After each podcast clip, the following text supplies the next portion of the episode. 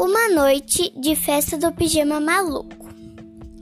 Em um dia quente no verão, Manuela estava em sua casa e pensou: Hum, é um dia muito legal para ficar sozinha.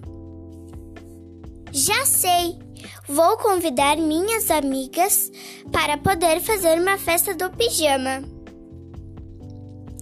Então ligou para suas amigas Luísa, Mariana, Júlia, Vitória e Alice. Elas chegaram de tarde. Brincaram de montão na pracinha. Depois jantaram e de barriga cheia foram assistir um filme. Quando o filme terminou, fizeram uma guerra de travesseiros.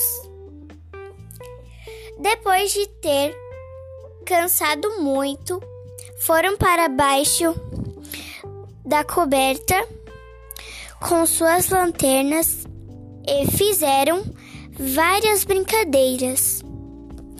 Trinta minutos depois, mãe de Manuela disse: Já está muito tarde, meninas. Vão dormir, ok? As meninas concordaram e deitaram. Mas como elas eram arteiras, foram de pé por pé